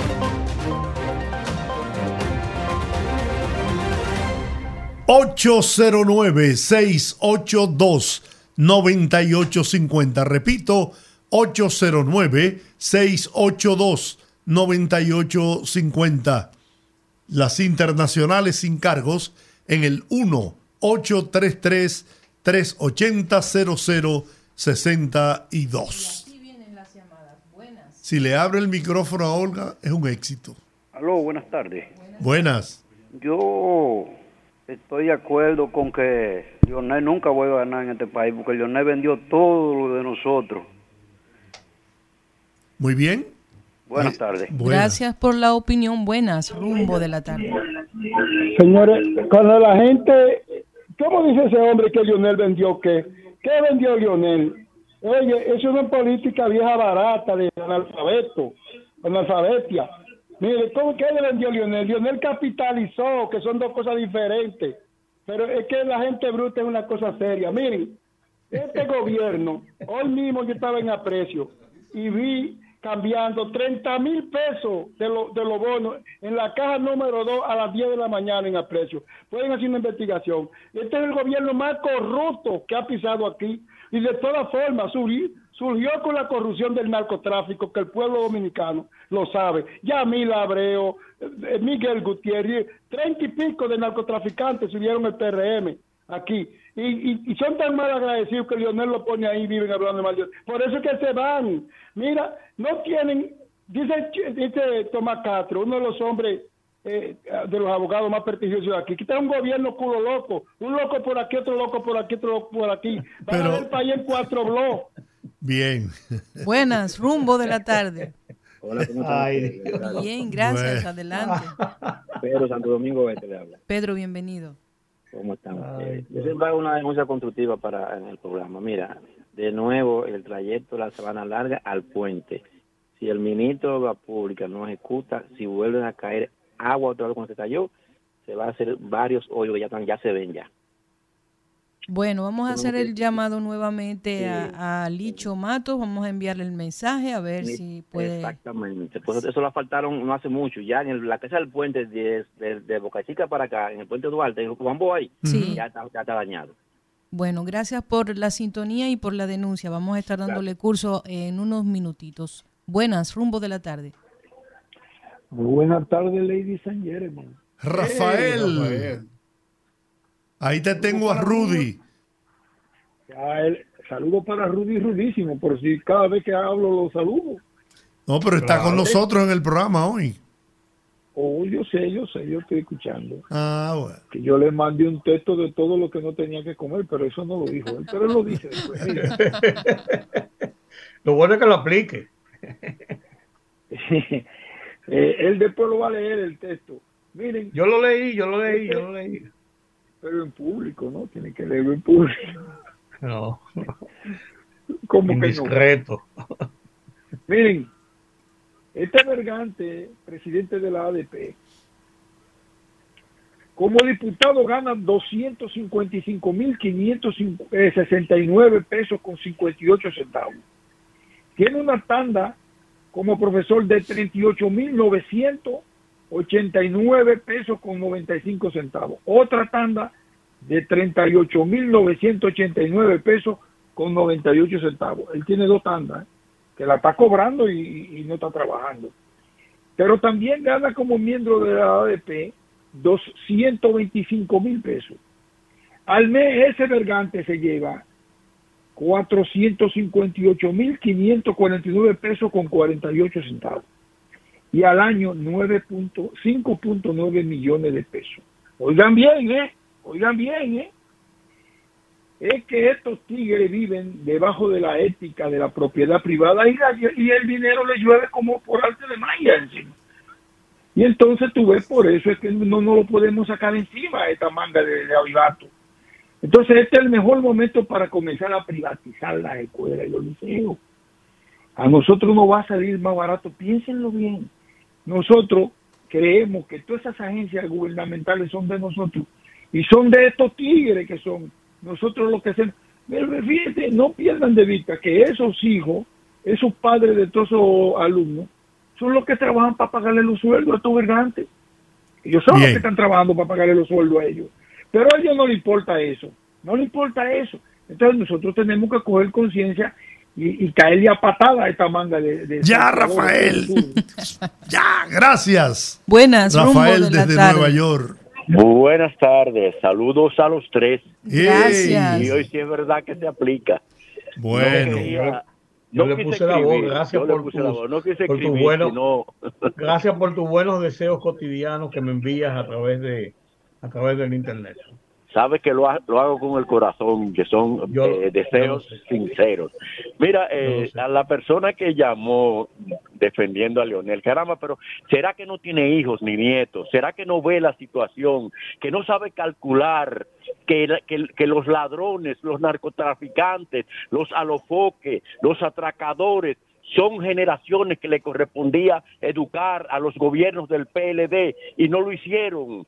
Que porque todo se lo robaron, que qué vendió, lo vendió todo, señores. Este país tenía desde fábricas de zapatos, de zinc, de clavo, de, de azúcar, de aceite, de todo, de papeles, de todo en este país. Y ese señor lo vendió para robarlo, para repartirlo en sus acláteres, entre sus socios, por Dios. No seamos ignorantes, esa gente es carne de cárcel y a la cárcel es que tiene que ir. O sea, aquí no, no hay oposición porque yo no creo que, que el presidente Luis Abinader y la justicia dominicana y el pueblo permitan que esos malditos nos vuelvan a gobernar. Buenas tardes. Buenas Sopla, tardes. sopla. Farmacia Mella, como dice don Rudy. Buenas. Buenas tardes, Ramón Fernández. en Santo Domingo Ramón, Este. qué gusto irte. Primera denuncia es que Dios ha escuchado la plegaria de, mul- de muchos miles de dominicanos de- que le devuelva la salud a don Rudy porque teníamos deseo de escucharlo. Y, Así y es. Rudy, el aporte de Rudy para la sociedad es muy importante que lo tengamos siempre eh, expresando su punto de, de- de parecer. Muchas gracias. Gracias, Ramón. Buenas, rumbo de la tarde. Muy buena. Adelante. Hola. Yo estoy escuchando a las personas que llaman y yo me pregunto, eh, se acaban unos con otros porque apoyan a tal o cual candidato. Pero yo no los escucho diciendo positivos de sus candidatos. A menos que, por ejemplo, encontramos una serie de personas que definitivamente tienen que estar recibiendo dinero para estar diciendo que esta bonanza y todas estas cosas maravillosas que están pasando en este país, cuando estamos viendo que se nos está desmoronando. Pero en el día de mañana seguiremos igual, porque votarán por gente que ya está comprobado lo que son capaces de hacer. Ni Leonel Fernández, ni la gente que vienen del PLD, ni la gente que viene del PRD, ni la gente que viene del PRM, porque el mismo Luis Abinader es obvio que intenta muchas veces manipular. Hay un anuncio de él donde empieza a hablar como si fuera un patriota, cuando de patriota no tiene nada, nada. Es una persona que está permitiendo que en nuestro país nos discriminen en hospitales, en escuelas.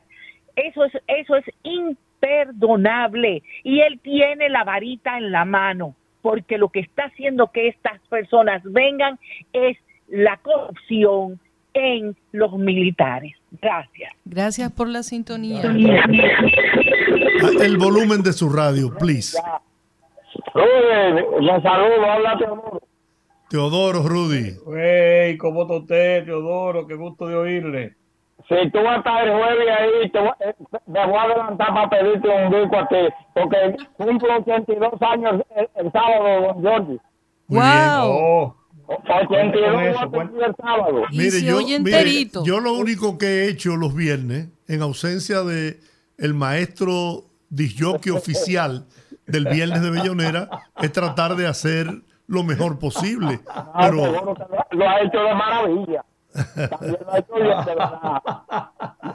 el hombre, el hombre se ha convertido en el ídolo de los musicales de- del viernes de Bellonera. Ah, para que tú veas. La necesidad tiene cara de oye, yo quiero que usted haga un llamado a Fellito. Dígame. Eh, en los, eh, los playas de segundo, donde vive una hija mía, tienen dos meses, casi tres meses que no les llega agua. Bueno, los niveles de las presas han subido. Sí, yo le di, ya yo le he llamado un par de veces y, y le, y le he dicho eso. 402 millones de galones diarios la disponibilidad de agua en el Gran Santo Domingo. Esa hija mía tiene que dar a un señor que tiene una bomba sumergible y 250 pesos por, por 10 minutos de agua que le pa- para que le pase para poder, para poder bañarse y hacer sus necesidades. Muy bien. Dos meses, casi tres meses. Bien. Y el señor que llamó dici- eh, hablando de los narcotraficantes, nomás le voy a aumentar uno de Leonel Arturo del tiempo. Nomás le voy a aumentar ese solo. Gracias a usted por ese fuetazo. Buenas, rumbo de la tarde. Sí, buena. Le hablamos de Invivienda Santo Domingo. Vivienda Santo Domingo. Sí, queremos mucho a, a ese comandante que, se- que está por ahí, que ya está en sus trabajos. Gracias, Eh, muy amable, pero también le queremos decir que si esa señora que habló tanto de, de, de Luis Abinader, ella lo que tiene que meterlo preso y no está ahí, eh, hablando que lo meta preso como los que están devolviendo el dinero que se robaron y están presos todavía y faltan más. Bueno. Gracias. Gracias por la sintonía. Buenas, rumbo Buenas tarde. tardes, doña Olga, don Georgie. Buenas tardes, buen ¿Cómo están ánimo. ustedes? Más bien que un loco. Y hoy mejor que nunca. Claro que sí. Óiganme, hoy estuvo en San Juan el ministro de Deportes Francisco Camacho entregando tres estadios, dos de béisbol y uno de softball, uno en la comunidad de Escondido, otro en Guayabo y uno en la mata de Falfán. Dice el ministro Francisco Camacho está en lo suyo y se hizo acompañar del siempre eficiente viceministro de Deportes Kennedy Vargas, don Giorgi, que se ha convertido sin lugar a dudas en el líder del sur. Muy bien, ese es mi amigo. Activo Kennedy Vargas. Buenas, rumbo de la tarde.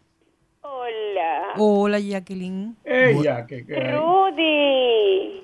Dime, Amiguis. chica, ¿qué hay?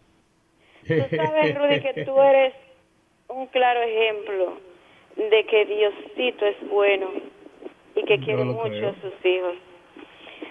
Yo Y creo, Rudy, yo yo no sé si tú te has dado cuenta de algo que dicen que los amigos se conocen en la cárcel y en los hospitales. Así es. Tú tienes amigos, Rudy. Yo lo sé, yo lo sé. ¿Y? Tú eres una de ellas. Y me consta. Gracias, muchas gracias. Tú sabes que te aprecio mucho. Yo lo sé. Mira, Rudy, cuando yo fui a visitarte, tu esposa me dijo, dile que tú vas a ver a Leonel González Campos. Y yo le dije A así a la... Rubén, Rubén Leonel. Sí. Sí, Rubén Leonel. Yo le dije a la, a la recepcionista así mismo. Y ella me dijo, di que no, pero yo no tengo a nadie ahí, yo tengo ahí a Rudy González. Y yo, no, es que ese es su nombre artístico. Lo que pasó fue que como yo estoy registrado como Rubén Leonel González eh, Campos, eh, mucha gente preguntaba por mi nombre Rudy, mucha gente no sabe, la mayoría no sabe que yo me llamo Rubén Leonel. Y entonces ellos corrigieron en pantalla y le pusieron Rudy precisamente por eso, porque mucha gente. O llamaba o le preguntaba. Entonces ellos, ellos hicieron la corrección, ellos me dijeron después. Miren, así. En el hospital estaban locos porque se fuera. ¿Verdad que sí? Porque Ay, tenía, sí. tenía era un meeting diario. El muchacho que me escoltó hasta allá me dijo, que, pero mira, ese señor lo ha venido a ver mucha gente. Y yo, sí, ese está pegado, ese muchacho está pegado. Lo tenemos ahí como un gallo tapado para como alcalde del distrito. Así es. Miren, señores, tú sabes, Oye, el otro. Er- es Rudy, eh, jóvenes.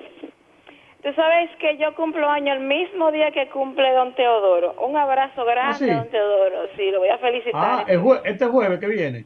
El sábado es que yo cumplo año, igual que él. Ah, el que sábado. cumple Teodoro, ok.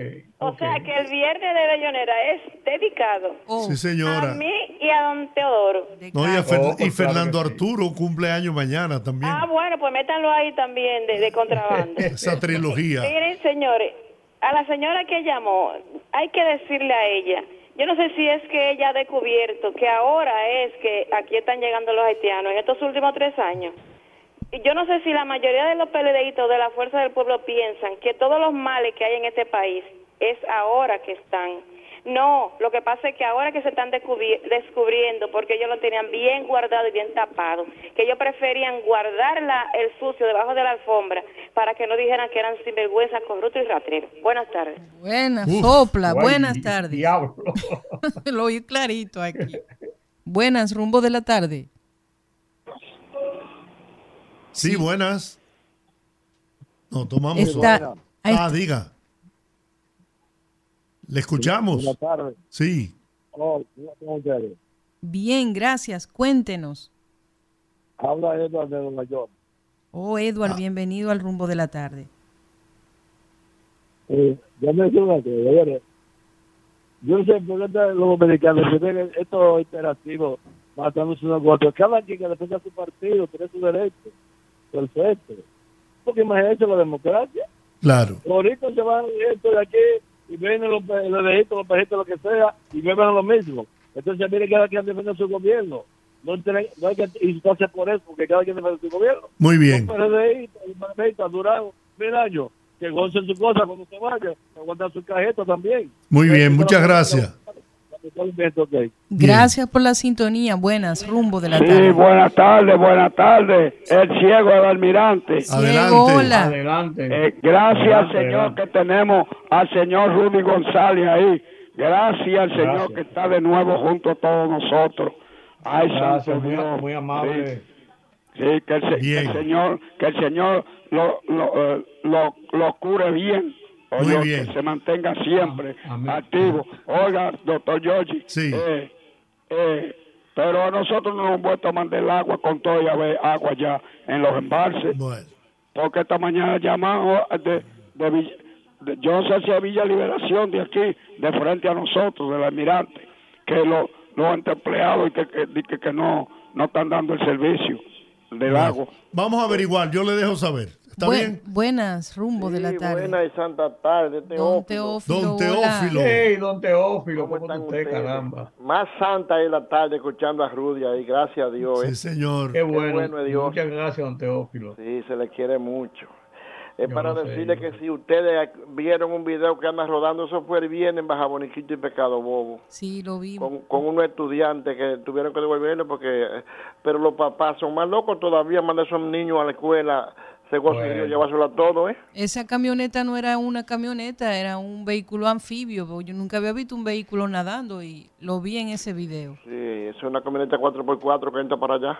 Así es. Ese Antonio se llama el chofer, un loco, porque eso es lo que se llama un loco, manso, meterse a ese río. Muy fuerte, muy fuerte. Y ojalá y que no se no esperen que, por ejemplo, tenga que sufrir un niño que va camino a la escuela para, se produzca una para hacerle caso a esta situación. Y yo le dije a Gina Boniga, me dice Gina Boniga, yo lo sé.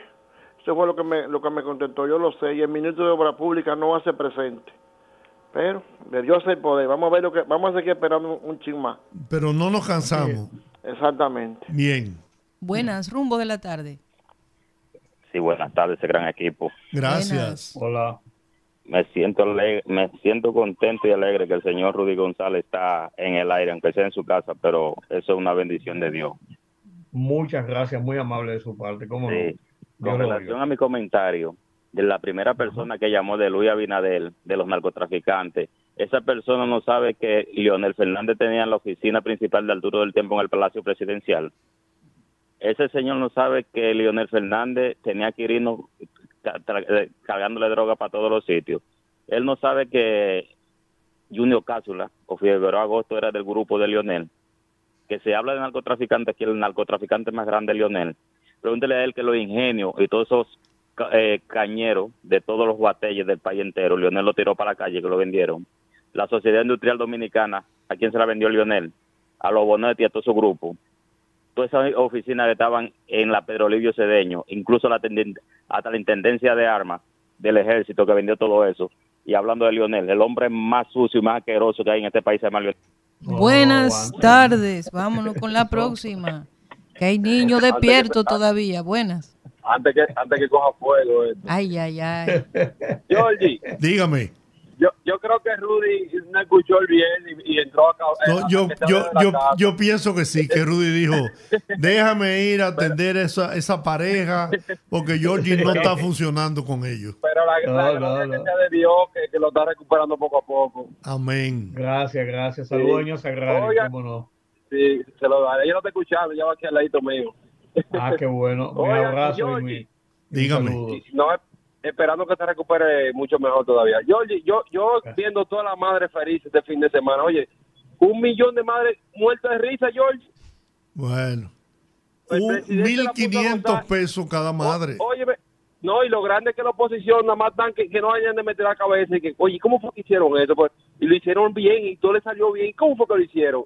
El y el presidente no ha salido a campaña. Deja que el presidente salga a campaña, lo sigo escuchando. Gracias. Buenas, rumbo de la tarde. Se cayó esa, pero hay otra. Buenas tardes. Buenas tardes, distinguido. Epa, qué bueno oírte. ¿Cómo andas? Guzmán, Guzmán de Villa Francisca. Rudy, Bien, ¿y tú, Guzmán? ¿Todo tranquilo? tu presencia me llena de júbilo. Gracias, muy amable. Me honras. Tenía mucho que no me bebí una copita y me bebí una copita de vino. Ay, qué bueno, qué A bueno, nombre, a gracias. nombre de tu salud. Amén. Ese comentario, ese comentario que tú hiciste al principio no tiene desperdicio. Muchas no hacía gracias. mucha falta. Piensa una cosa, cuando una nación tiene un presidente que oye, oye los oídos, es muy distinto a uno que no lo oye. Ustedes se recuerdan de la loma de los mogotes y de los novillos ahí en Villa Altagracia, Claro. que los PLDistas acabaron con todo, los, los PLDistas acabaron con todo y ese pueblo se tiró a la calle y que va, no hubo de nada. Ahí había una, una industria del papel que era lo más grande que había en Centroamérica. Indupapel. Indupapel, y don Lionel acabó con todo. En el mismo pueblo de Villa Altagracia estaba.